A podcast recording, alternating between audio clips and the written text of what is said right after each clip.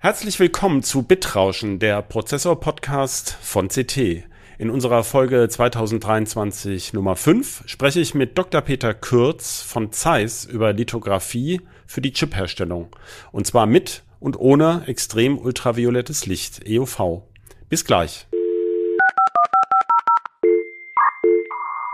CT Bitrauschen. Der Prozessor-Podcast vom Computermagazin Freaky. Hallo, mein Name ist Christoph Windeck. In dieser Ausgabe des Podcasts Bitrauschen spreche ich mit Dr. Peter Kürz von der bekannten deutschen Hightech-Firma Zeiss. Hallo, Herr Dr. Kürz. Hallo. Wir wollen heute über den Stand bei der Lithografie für die Chipherstellung sprechen insbesondere über die sogenannte EUV-Lithografie mit extrem ultraviolettem Licht und deren Zukunft, an der Sie ja federführend arbeiten. Aber wir reißen auch mal das Thema konventionelle Lithografie an. Die ist ja bei weitem nicht tot, wie uns die, der Chipmangel gezeigt hat. Also ganz im Gegenteil braucht man sehr, sehr viele Chips mit älteren Prozessen oder mit reifer Technik, kann man auch sagen. Und da sprechen Sie, glaube ich, von Deep Ultraviolet, also DUV oder DUV. Ja, genau. Aber bevor wir jetzt in die Technik einsteigen, äh, möchte noch sagen, wir haben ein kleines Hintergrundgeräusch beim Dr. Kürz, weil ähm, da wird gearbeitet sozusagen und da hört man dann auch mal Maschinen rauschen. Ähm, bevor wir jedenfalls in die Technik einsteigen, da möchte ich Sie bitten, dass Sie sich mal kurz vorstellen für unsere Hörerinnen und Hörer. Ja, sehr gerne. Ich bin Physiker. Ich arbeite seit Mitte 1996 bei Zeiss, also seit fast 27 Jahren. Ich beschäftige mich seit 1999 mit der EUV-Technologie, unserem heutigen Thema, und leite seit 2017 das Field of Business, das Geschäftsfeld HNA EUV. Befasse mich also mit Entwicklung und Produkteinführung der nächsten Generation von EUV-Optiken. Naja, vielleicht sollte ich noch erwähnen, dass Sie also jetzt tatsächlich rund 24 Jahre lang federführend an dieser Technik gearbeitet haben. Das sind ja unglaubliche Zeiträume, wenn man das vergleicht damit, dass Halbleiter man immer so denkt, äh, alle zwei Jahre kommt eine neue Generation. Äh, das sind ja sozusagen dann äh, zwölf Halbleitergenerationen und ähm, sie arbeiten schon so lange daran, wie ich überhaupt bei CT beschäftigt bin. Hm. Das finde ich extrem beeindruckend. Da wollte ich Sie gerne auch nochmal fragen gleich ähm, wie, wie man das eigentlich über solche Zeiträume durchhält. Aber ich wollte vor allem unseren Zuhörern nochmal ähm, erwähnen, dass sie 2020 den deutschen Zukunftspreis äh, des Bundespräsidenten gewonnen haben, zusammen. Das ist ja eine Gemeinschaftsleistung äh, mehrerer, auch deutscher Firmen, eben von äh, Trumpf, dem Laserhersteller, und Forschern von Fraunhofer IOF. Jena war das, glaube ich, ne? Ja, ganz genau. Also herzlichen Glückwunsch sozusagen noch nachträglich. Ich habe das damals auch gemeldet, glaube ich, bei Heise Online. Ja, wie sind Sie denn da reingerutscht? Also war das schon von Anfang an klar mit dem, sind Sie bei Zeiss sozusagen eingestiegen mit dem Ziel EOV? Ich erinnere mich dunkel, dass das eben so um die Jahrtausendwende so die ersten Ideen dazu kamen. Naja, nicht eingestiegen. Ne? Ich bin, wie, wie gesagt, 1996 zu Zeiss gekommen, habe damals in der zentralen Forschungsabteilung begonnen, mich von Anfang an mit der Halbleitertechnik bei uns befasst und bin dann auch relativ bald in den Halbleiterfertigungsbereich, die heutige Carl Zeiss SMT, übergewechselt und habe dann dort nach einigen Zwischenstationen die Verantwortung für die, für die Entwicklung der EUV-Technologie übernommen. Das war damals was ganz Neues, das Zukunftsprojekt für den Halbleiterbereich, eine enorme technische Herausforderung und natürlich auch eine Technologie mit riesigem Potenzial. Ja, Sie haben vorhin den Zukunftspreis angesprochen. Auch, ja, da steckt immer ein sehr, sehr großes Team dahinter. Ne, bei uns bei Zeiss sind es schon Tausende von Mitarbeitern. Wir haben ein großes Netzwerk. Allein Zeiss hat ein Netzwerk von 1200 Firmen und äh, Instituten, die mit uns zusammenarbeiten für an den EUV-Optiken. Dann wir liefern die EUV-Optiken zu ASML. ASML hat ebenfalls ein großes Netzwerk. Also es sind sehr, sehr viele beteiligt und ja, es war ein langer Weg, Sie haben es gesagt, aber dann natürlich auch ein toller Moment, dass ich als Repräsentant dieser Teams den Preis zusammen mit Michael Kösters von Trumpf und Sergei Julin vom Fraunhofer UF entgegennehmen konnte. Sie haben es jetzt angerissen. Ähm das war Ihr persönlicher Weg. Ähm, wie ist man denn damals auf die EUV-Lithografie eigentlich gekommen? Denn damals waren ja noch viele Schritte mit der konventionellen, also Deep EU, äh, äh DUV, die ja noch gegangen wurden. Ähm, das sind ja Parallelentwicklungen sozusagen gewesen. Also man hat ja parallel auch andere Verfahren entwickelt und wenn ich mich recht erinnere, war ja von nicht von Anfang an klar, dass es jetzt zu dieser Lösung von EUV kam, ähm, sondern es gab ja mehrere Kandidaten am Anfang. Also woher hat man sozusagen diese Zuversicht genommen, dass das der richtige Weg ist?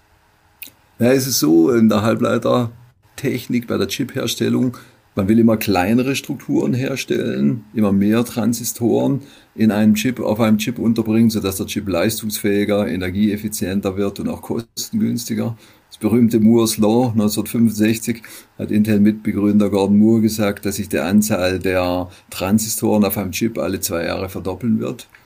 Dann haben wir 1970 um so um die 1000 Transistoren auf einem Chip gehabt und äh, ja, hier habe ich ein erstes Handy in der Hand kann ich nochmal zeigen, das mit EUV-Technologie hergestellt wurde, 2019 auf den, äh, wo der Chip mit EUV-Technologie hergestellt wurde, 2019 auf den Markt gekommen. Da haben wir schon 10 Milliarden Transistoren auf diesem Chip, der nicht größer ist als eine Fingerkuppe.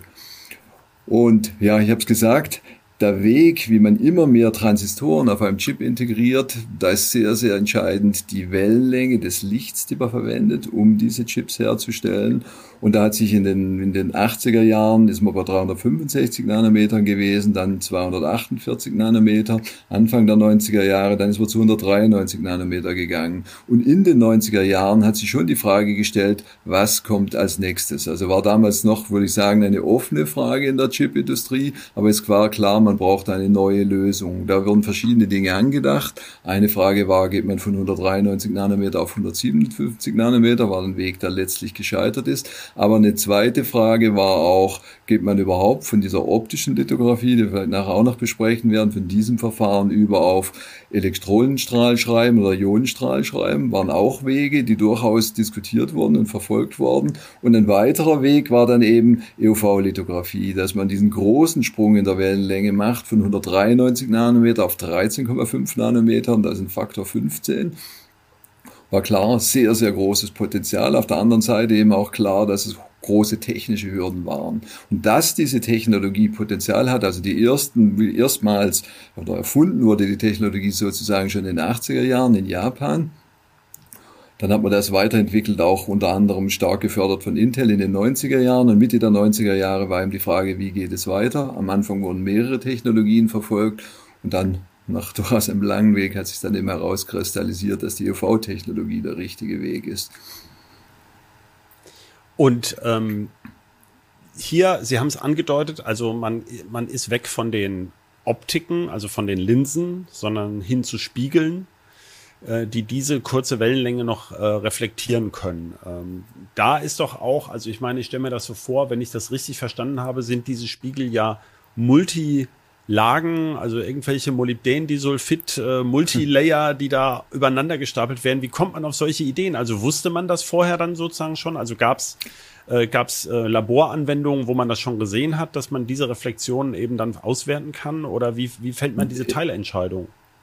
Ja, die fällt man, ja, eigentlich auch ein ganz interessanter Punkt. Ne? Also, dass man zunächst mal die erste Entscheidung, man will zu einer sehr kurzen Wellenlänge gehen. Also 13,5 Nanometer, da spricht man eben dann von extrem ultraviolettem Licht, daher auch der Name ähm, also schon nah bei, bei Röntgenstrahlung, also ein sehr großer Sprung in der Wellenlänge. Da gibt es durchaus verschiedene Optionen. In diesem Umfeld von, Wellen, von Wellenlängen gibt es verschiedene Optionen.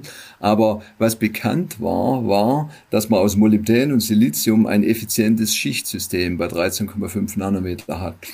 Und von dem her sind diese beiden Dinge zusammengekommen, das effiziente Schichtsystem und man kann auch auf effiziente Weise mit Zinn EUV-Licht erzeugen.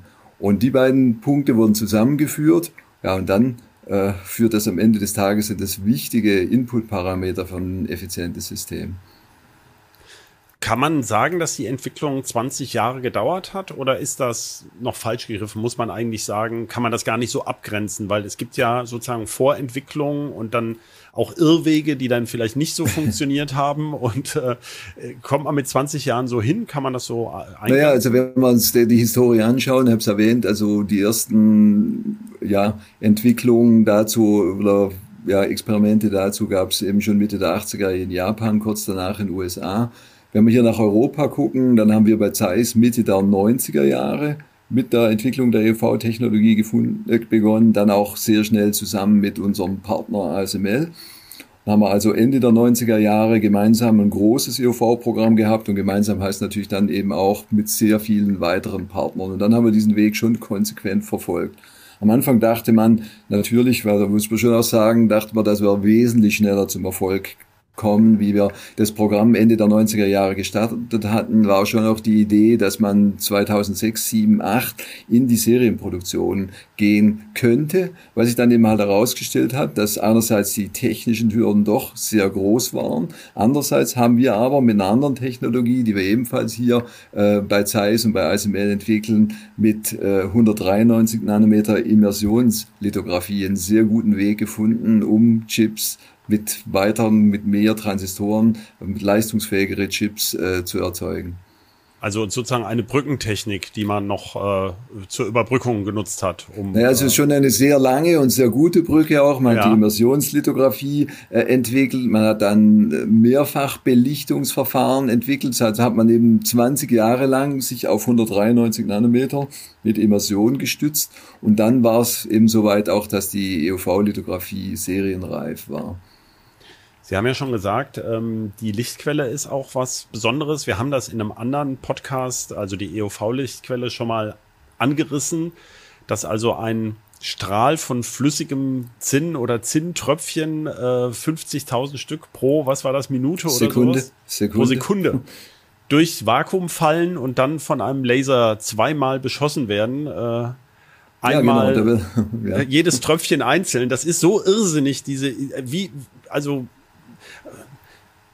raucht man da äh, Joints in einer Schwitzhütte, um auf so ein Konzept zu kommen? Oder wie kommt man naja, also, also das hört denke, sich so irrsinnig an. Also diese Quelle wurde von ASML entwickelt. Die Idee, dass man bei Zinn, in einem Zinnplasma äh, Übergänge hat, die in effizienter Weise UV-Licht äh, abstrahlen, erzeugen, die war da. Und dann stellt man sich ja die Frage, wie kann man das auch technisch umsetzen? Und das ist in der Tat eine gigantische technische Herausforderung. Sie haben den Prozess beschrieben. Dieses winzige Zinntröpfchen wird getroffen, erstmal etwas aufgeweitet, dann nochmal ein stärkerer Puls. Also das ist das stärkste gepulste Industrielaser, der da eingesetzt wird. Der kommt von der Firma Trumpf. Ja, und dann entsteht ein Plasma und das ist über 200.000 Kelvin, also 40 mal heißer als die Oberflächentemperatur der Sonne und dieses Plasma nun wiederum strahlt die, das UV-Licht ab. Ja, und dann kommen wir bei Zeiss ins Spiel. Da kommt zunächst mal ein Kollektorspiegel, mit dem wird das Licht in effizienter Weise eingesammelt. Dann gehen wir in das nächste Modul von Zeiss, das ist ein Beleuchtungssystem, mit dem wir die sogenannte Maske mit den Chipstrukturen effizient ausleuchten. Dieses Beleuchtungssystem können Sie sich auch schon, das ist eine äh, ja, 1,50 Meter groß, 1,5 Tonnen schwer, auch 15.000 Einzelteile, also ein hochkomplexes optisches System. Machen wir eine gleichmäßige Beleuchtung der Strukturen auf der Maske mit diesem Beleuchtungssystem. Ja, und dann geht es von der Maske, werden die Strukturen auf eine mit, Silizium, äh, mit, äh, mit einem Fotolack beschichtete Siliziumscheibe, den Wafer abgebildet. Und dafür haben wir die Projektionsoptik, zweites großes Modul, das Zeiss an ASML liefert.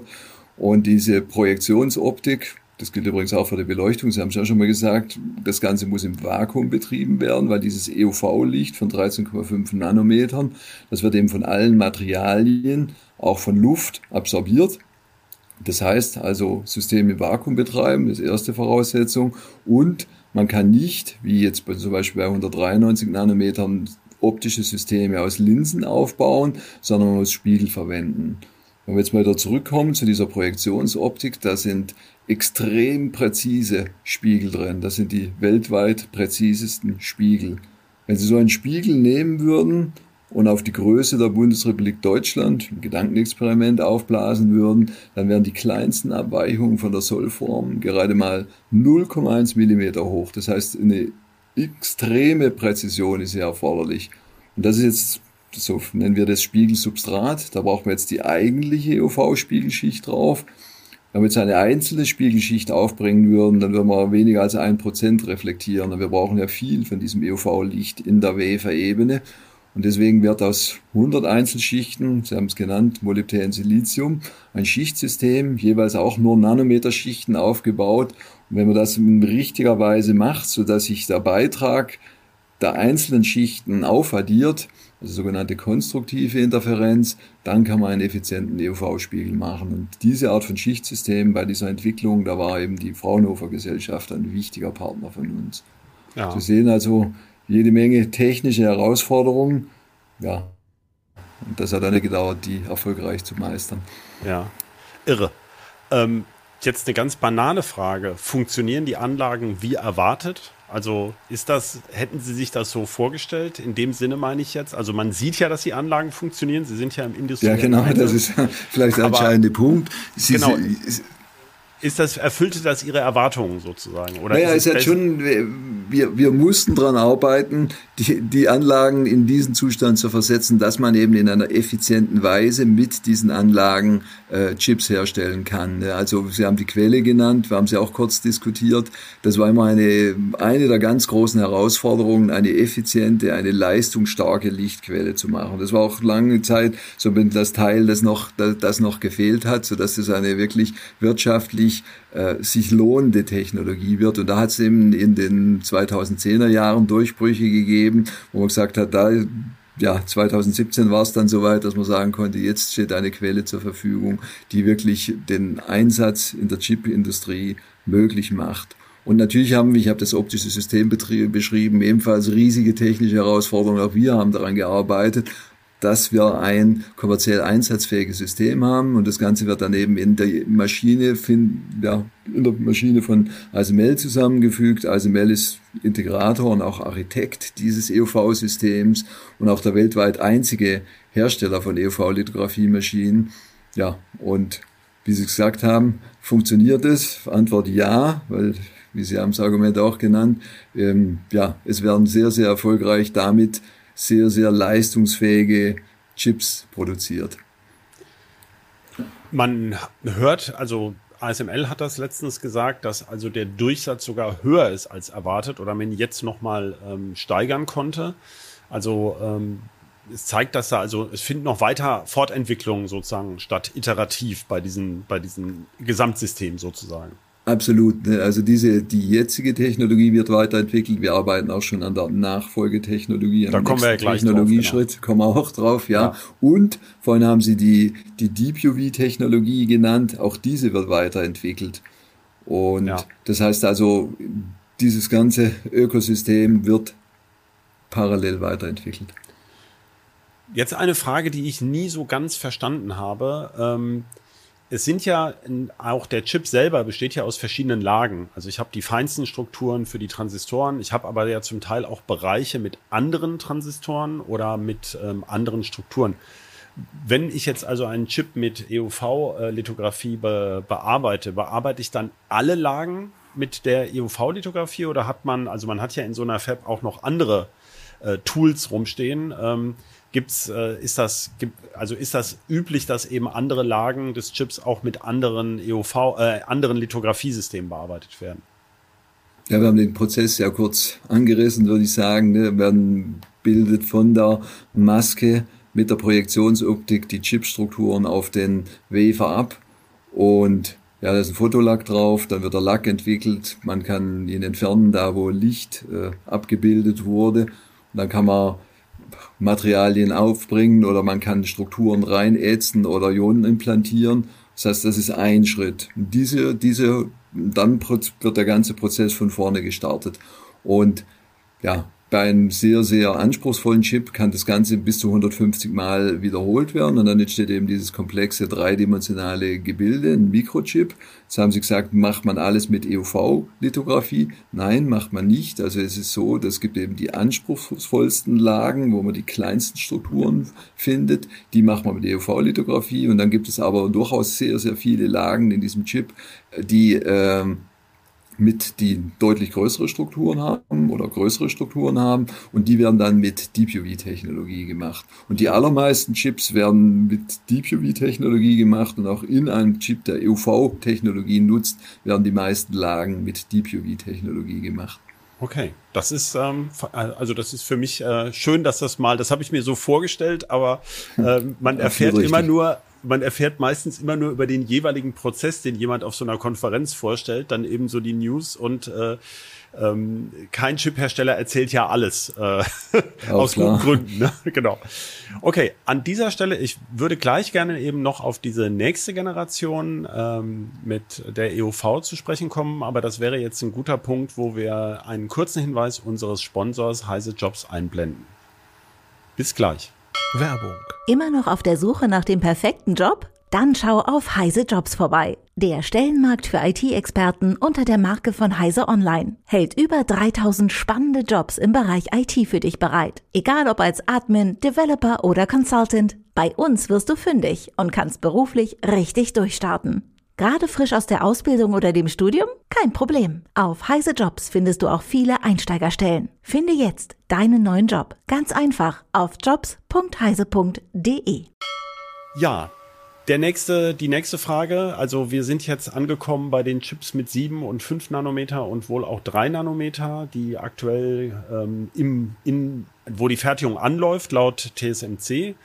Äh, wo eben EUV-Belichtung zum Einsatz kommt. Ähm, wir wissen aber schon, das hat ähm, Intel äh, sehr laut erzählt, dass sie äh, die, die ersten Kunden von ASML sein wollen für die nächste Generation der EUV-Maschinen mit großer numerischer Apertur, also wird wohl High-NA oder High-NA EUV High genannt. Ja. wozu braucht man das jetzt, Herr Dr. Kürz? Wir haben uns vorhin gesagt, die Chipindustrie, die Digitalisierung beruht darauf, dass man immer leistungsfähigere Chips herstellt. Brauchen wir alle für Anwendungen wie 5G, wie künstliche Intelligenz. Das heißt also, man wird, man benötigt immer leistungsfähigere Chips mit immer mehr Transistoren, die in einem Chip integriert werden können. Siehe Diskussion zu Moore's Law, die wir vorhin hatten. Und der Weg ist zum einen die Verkleinerung der Wellenlänge. Da haben wir diesen großen Sprung gemacht mit den 193 Nanometer auf 13,5 Nanometer. Ein zweiter Hebel, den man in der Hand hat, ist eben die numerische Apertur. Das ist der Öffnungswinkel der Optik.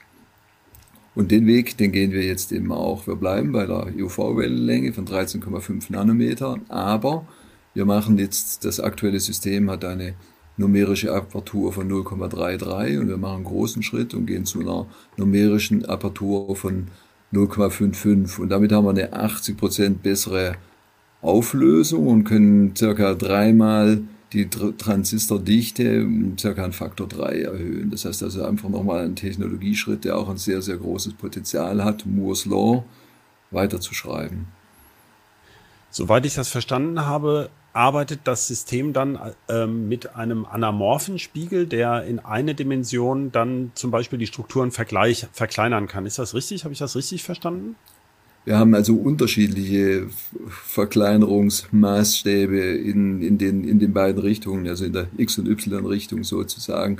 Das hat damit zu tun, dass bei in diesen Systemen die ja, werden das Licht unter größeren Winkeln zum Beispiel auf die Maske auftrifft und dann könnte es zu Abschattungseffekten kommen und das kann man dadurch äh, vermeiden, dass man in eine Richtung eine Verkleinerung um den Faktor 8 statt um den Faktor 4, was man in der anderen Richtung immer noch macht, einführt. Das ist schon, sagen wir mal, ein relativ spezielles technisches Detail, aber sehr, sehr wichtig äh, bei der Konzeption der ja, HNA-Optiken. Was ist denn da das größte Problem eigentlich jetzt bei der HNA-Lithografie? Ähm, äh, also äh, braucht man da noch größere Spiegel oder, oder ähm, noch mehr Lichtstrahlung oder wo, wo liegen die, also an was sozusagen arbeitet man besonders, um diese Anlagen zusammenzukriegen? Ja, wir haben vorhin schon gesagt, wir haben in aktuellen Generationen von der EUV schon extrem präzise Spiegel und da muss man noch mal einen weiteren Schritt machen. Das ist also eine große Herausforderung. Die Spiegel, das haben Sie gesagt und das ist auch richtig, die Spiegel werden größer. Da ist dann so, dass wir dann auch über Spiegel reden, die wir eben auch nicht mehr manuell handhaben können. Das heißt, wir haben eine robotergestützte Fertigungslinie. Und um nochmal zurückzukommen auf diese Präzisionsanforderungen, das sind dann Spiegel, die wir im Vakuum vermessen müssen auch. Das ist also, dass wenn Sie sich das vorstellen wollen, also in unserer, in unserer Fertigungshalle, da haben wir Vakuumröhren, fünf Meter Durchmesser. Da kann ein Zug durchfahren, also gewaltige Vakuumröhren, in denen vermessen wir die Spiegel nochmal mit einem Faktor zwei höherer Genauigkeit als die aktuellen EUV-Spiegel. Und die Herstellung dieser Spiegel, da kommen computergestütztes Politur, Hochleistungspolitur zum Einsatz. Da kommen Dinge wie äh, Ionenstrahlen, mit denen wir die, die äh, Oberflächen in, mit atomarer Präzision bearbeiten. Das ist eben auch nochmal eine sehr, sehr große Herausforderung. Das ist so die Herstellung der Spiegel. Und dann ist auch, wenn wir das in unserem optischen System einbauen, dann müssen wir auch da eine extreme Stabilität gewährleisten. Auch hierzu ein Vergleich, wenn wir mechanische in Stabilität meinen Sie mechanische Stabilität, ganz ja. genau. Wenn wir einen einen Laserstrahl, also auch wieder Gedankenexperiment, auf einen dieser Spiegel richten würden und auf den Mond umlenken, dann könnten wir dort einen Golfball treffen. So stabil stehen diese Spiegel. Das zeigt übrigens auch, also das zeigt zum einen die technische Herausforderung, da arbeiten wir auch mit großen Teams dran. Da ist es jetzt, wenn Sie jetzt, ja, hier im Team, da haben wir dann Naturwissenschaftler wie Physiker und Chemiker, wir haben auch äh, Ingenieurwissenschaften natürlich vertreten, Maschinenbauer, Elektrotechniker und Softwareexperten. Das heißt also, man benötigt ein großes Team, um das gemeinsam zu erreichen. Es ist übrigens auch so, dass wir mit, ja, äh, diese Teams stark ausbauen, also bei EUV, bei DUV, bei in unserem HNA-Team und auch sehr, sehr stark auf der Suche sind nach neuen Mitarbeitern. Wir haben 1000 Mitarbeiter. Wir gerne, letzten, ja klar. Ja, wir haben allein im letzten Jahr 1000 Mitarbeiter eingestellt hier bei der SMT, haben 500 offene Stellen. Also von dem her, äh, ja, wir sind auf der Suche nach all diesen Expertisen, die ich genannt habe. Jetzt habe ich mir aus dem ähm, naturwissenschaftlich-technischen Bereich genannt, aber was ich auch vorstellen können, ich habe es auch ein bisschen beschrieben, wir haben auch eine sehr, sehr komplexe Produktion. Wir suchen also Mitarbeiterinnen und Mitarbeiter, die hier in der Produktion, wir suchen Feinoptiker, wir suchen auch äh, Mechaniker, wir suchen Leute, die Schlosser und eben aus Handwerksberufen, die wir dann auch hier on the Job anlernen. Das ist also äh, ein ganz, ganz großer Schwerpunkt, ne, dass wir sagen, wie können wir, wir, wir, wir arbeiten an allen unseren Produkten parallel und ja, sind mit Hochdruck daran, da eben auch ähm, unsere Mitarbeiteranzahl entsprechend hochzufahren. Jetzt ähm, hat ja, ist ja relativ spektakulär in dem Zusammenhang, dass gerade der, der PC-Markt etwas abgesunken ist. Ähm, wir wissen ja alle, dass der, der, der sogenannte Schweinezyklus im Chipmarkt ist. Wenn ich also von dem Absatz der fertigen Chips, aber ASML zum Beispiel, also ihr für diese Anlagen ja ihr einziger Kunde, äh, weil er äh, für diese EUV-Anlagen, ähm, die, also der hat gerade Rekordzahlen gemeldet. Ähm, das ist ja so ein, wie soll man das sagen? Also, das ist ja so ein bisschen so ein Widerspruch, denke ich, von außen gesehen, dass man im Moment zum Beispiel ähm, gerade Intel, die ja investieren wollen, äh, so ein bisschen auf die Zukunft schaut und sie sagen, sie stellen haufenweise Leute ein. Das heißt, ist das, kann man das sagen, ist das, äh, also diese Zyklen haben gar nichts miteinander zu tun, sondern es wird mit Hochdruck weiterentwickelt an diesen äh, Maschinen, weil man ja die braucht in ein paar Jahren. Ne? Ja, also ich denke, man braucht sie jetzt, man braucht sie auch in, paar, in ein paar Jahren und äh, wir haben also wirklich eine enorme Nachfrage nach EUV-Anlagen, aber auch nach für DPUV-Optiken, die wir beide zu ASML liefern. Ja. Ähm, Nochmal zurück zu diesen HNA-EUV-Maschinen. Da war, ähm, da ist eigentlich relativ klar, dass diese Maschinen deutlich, also nicht ihre äh, Optiken sondern die fertigen Lithografiemaschinen ähm, von ASML, dass die deutlich größer werden ähm, und man die in manche alten, also es ist ja gängig im Bereich der Chipherstellung, dass natürlich man hat so eine Fab und dann baut man, wenn man modernere Chips da drin fertigen will, einfach eine neue Fertigungslinie irgendwann mal ein. Ähm, und äh, ich habe gehört, dass eben diese neuen Maschinen zu groß sind für manche ältere Fabs. Trifft das zu? Also muss man da wirklich etwas andere Fabs bauen mit höheren Hallen sozusagen oder ja, also überhaupt was, diese Gewichte tragen können? Was man sagen kann, ist, dass alle führenden Chip-Hersteller ihre neuen äh, Fabs so ausrichten, dass HNA äh, Anlagen von ASML darin auch betrieben werden können. Ja. Okay. Also es ist ähm, durchaus, also diese Anlagen werden ja auch sehr viel teurer, vermutet man. Ähm, beziehungsweise ASML hat das, glaube ich, sogar schon klar gesagt, dass da der Aufwand ist ja extrem viel höher. Ähm, das heißt, äh, es ist ja auch eine Erklärung dafür, warum die Chipfabs halt immer teurer werden und es eben immer weniger ähm, Firmen gibt, die in diesem Rennen noch mithalten. Ne? Also es ist, glaube ich, äh, im Moment nur TSMC, Samsung und Intel. Äh, und es wäre eine große Überraschung, wenn da plötzlich noch ein äh, neuer äh, aus dem Rennen kommt oder Global Foundries nochmal einsteckt. Das ist also die aktuelle Einschätzung. Ähm, ja, wann gehen Sie denn davon aus, dass die ersten High-NA EOV Fabs starten? Also ähm, ist das, äh, also ich glaube, Intel hat für Magdeburg 2027 oder 28, ist das so ungefähr der Zeitraum? wo es also damit wir denken losgeht? in den Zeitraum 2025, 2026 für die Serienfertigung mit HNA EUV. Ah ja, doch. Also das ist ja schon in zwei Jahren. Das ist zügig. Ja, dann wollten wir noch mal drauf gucken. Ähm, Sie hatten schon erwähnt, also auf die, ähm, auf die Reifenprozesse sozusagen, also Deep UV. Ähm, mir war bekannt, 193 Nanometer, ich glaube, das sind Argonfluorid. Äh, äh, Excimer oder Excimer Laser. Ich weiß gar nicht genau, wie man das, wie man das spricht. Ähm, mit der Immersionslithografie, das hatten Sie erwähnt, aber es gibt wohl auch mit ähm, 248 Nanometer noch Systeme. Also ist das auch was, was Sie aktiv ähm, noch machen oder ist man da allgemein bei 193 im Moment? Also das machen wir sehr aktiv. Ne? Das ist bei uns auch ein großer Schwerpunkt, diese äh, DPUV-Optiken weiterzuentwickeln, 248 Nanometer, 193 Nanometer, 193 Nanometer Immersion, aber wir machen auch E-Liniensysteme, also 365 Nanometer, wo eine Quecksilberlampe als Quelle eingesetzt wird. Das heißt also, wir haben vorhin darüber gesprochen, dass äh, ja, die meisten Lagen in einem, einem Chip mit diesen Technologien hergestellt werden und viele Chips überhaupt nur mit diesen Technologien hergestellt werden. Das heißt also, und wenn Sie gucken, ja, vielleicht auch noch eine Zahl, 80 Prozent aller Mikrochips weltweit werden mit also Mellanlagen mit Zeiss-Optik produziert. Ja. Und die allermeisten davon, wie gesagt, mit Deep UV-Technologie. Das sind Technologien, die wir auch konsequent weiterentwickeln. Vorhin haben wir darüber gesprochen, ähm, dass es durchaus Chips gibt, wo einige Lagen mit EUV, andere mit Deep UV gemacht werden, was auch sehr, sehr wichtig ist, dass die Ausrichtung dieser Lagen sehr, sehr präzise ist. Da spricht man von Overlay.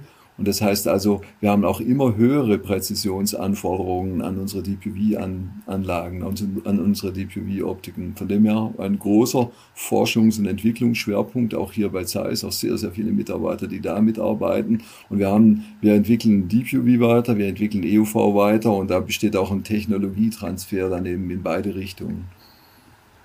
Das ist interessant, weil wir, also wir berichten, als Presse ist man ja darauf äh, sozusagen ähm, dazu verdammt, immer nur über das Neueste zu berichten.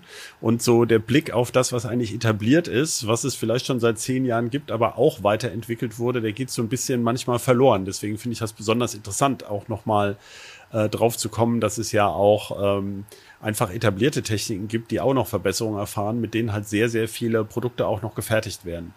Ähm, wir haben ja auch jetzt in Deutschland wird diskutiert über die Ansiedlung von dieser Firma Wolfspeed, die zum Beispiel ja äh, Leistungstransistoren macht. Die sind ja viel, viel gröber. Ähm, können Sie denn Beispiele nennen, wo diese oder typische Chips, die noch mit zum Beispiel 248 Nanometer ähm, bearbeitet werden? Also kann man das so sagen oder sind das einfach nur Lagen in manchen Chips oder gibt es auch Chips, wo man sagt, ganz typisch, dass die auf solchen Anlagen gefertigt werden?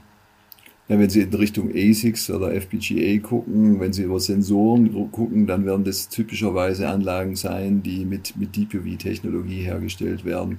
Andersrum auch gesprochen, EUV-Technologie, wenn Sie ein High-End-Smartphone haben, da wird da ein Prozessor drin sein, wo EUV-Technologie zum Einsatz kommt, also im sogenannten Logikbereich. Äh, bei Prozessoren kommt EUV-Technologie zum Einsatz, kommt auch zum Einsatz bei äh, Speichern, also bei, bei DRAM kommt EUV-Technologie zum Einsatz. Wenn wir dann zu NAND schauen, dann ist dort schon äh, ein, ein Feld, wo DPV zum Einsatz kommt. Und die anderen beiden Felder habe ich vorhin auch gerade genannt. Das waren jetzt sehr, sehr viele Zahlen, Daten, Fakten. Vielleicht ein bisschen erschlagend für manchen, aber man kann sowas ja auch noch mal langsamer abspielen, wenn man noch Fragen hat. Ähm, haben Sie noch was hinzuzufügen? Sonst würde ich sagen, kommen wir langsam zum Schluss. Oder ist noch irgendwas, was Ihnen wichtig wäre, was, äh, wo Sie das Gefühl haben, das wird immer falsch verstanden äh, in der, in der Chipfertigungstechnik?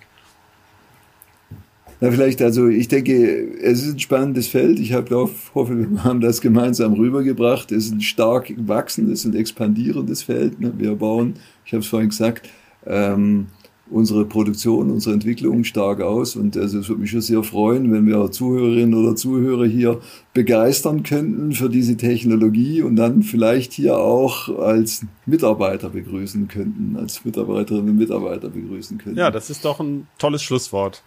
Vielen herzlichen Dank für das Gespräch, Herr Dr. Kürz. Ja, sehr, sehr gerne. Dankeschön. Und ich danke auch Ihnen, liebe Zuhörerinnen und Zuhörer, fürs Zuschalten. Wir freuen uns über Feedback per Mail an bitrauschen.ct.de. Die ähm, möglichen Störungen in der Tonqualität bitte ich zu entschuldigen. Wir hatten ein bisschen technische Probleme, weil wir uns auch nicht im selben, im selben Ort befinden. Wenn Sie Lust haben, hören Sie gerne auch bei den anderen Podcasts von Heise Medien rein, die Sie unter heise.de slash podcasts finden. Bei Heise Uplink haben wir zuletzt über Bastelprojekte gesprochen, ohne den Raspberry Pi 4, der zum Beispiel im Moment eben knapp ist, wegen Chipknappheit, da sind wir wieder beim Thema. Und unsere Kollegen von äh, Technology Review sprachen mit dem KI-Experten Richard Socher. Und ganz zum Schluss vielen Dank auch an unseren Producer Ralf. Tschüss und bis zur nächsten Folge von Bitrauschen. Bitrauschen.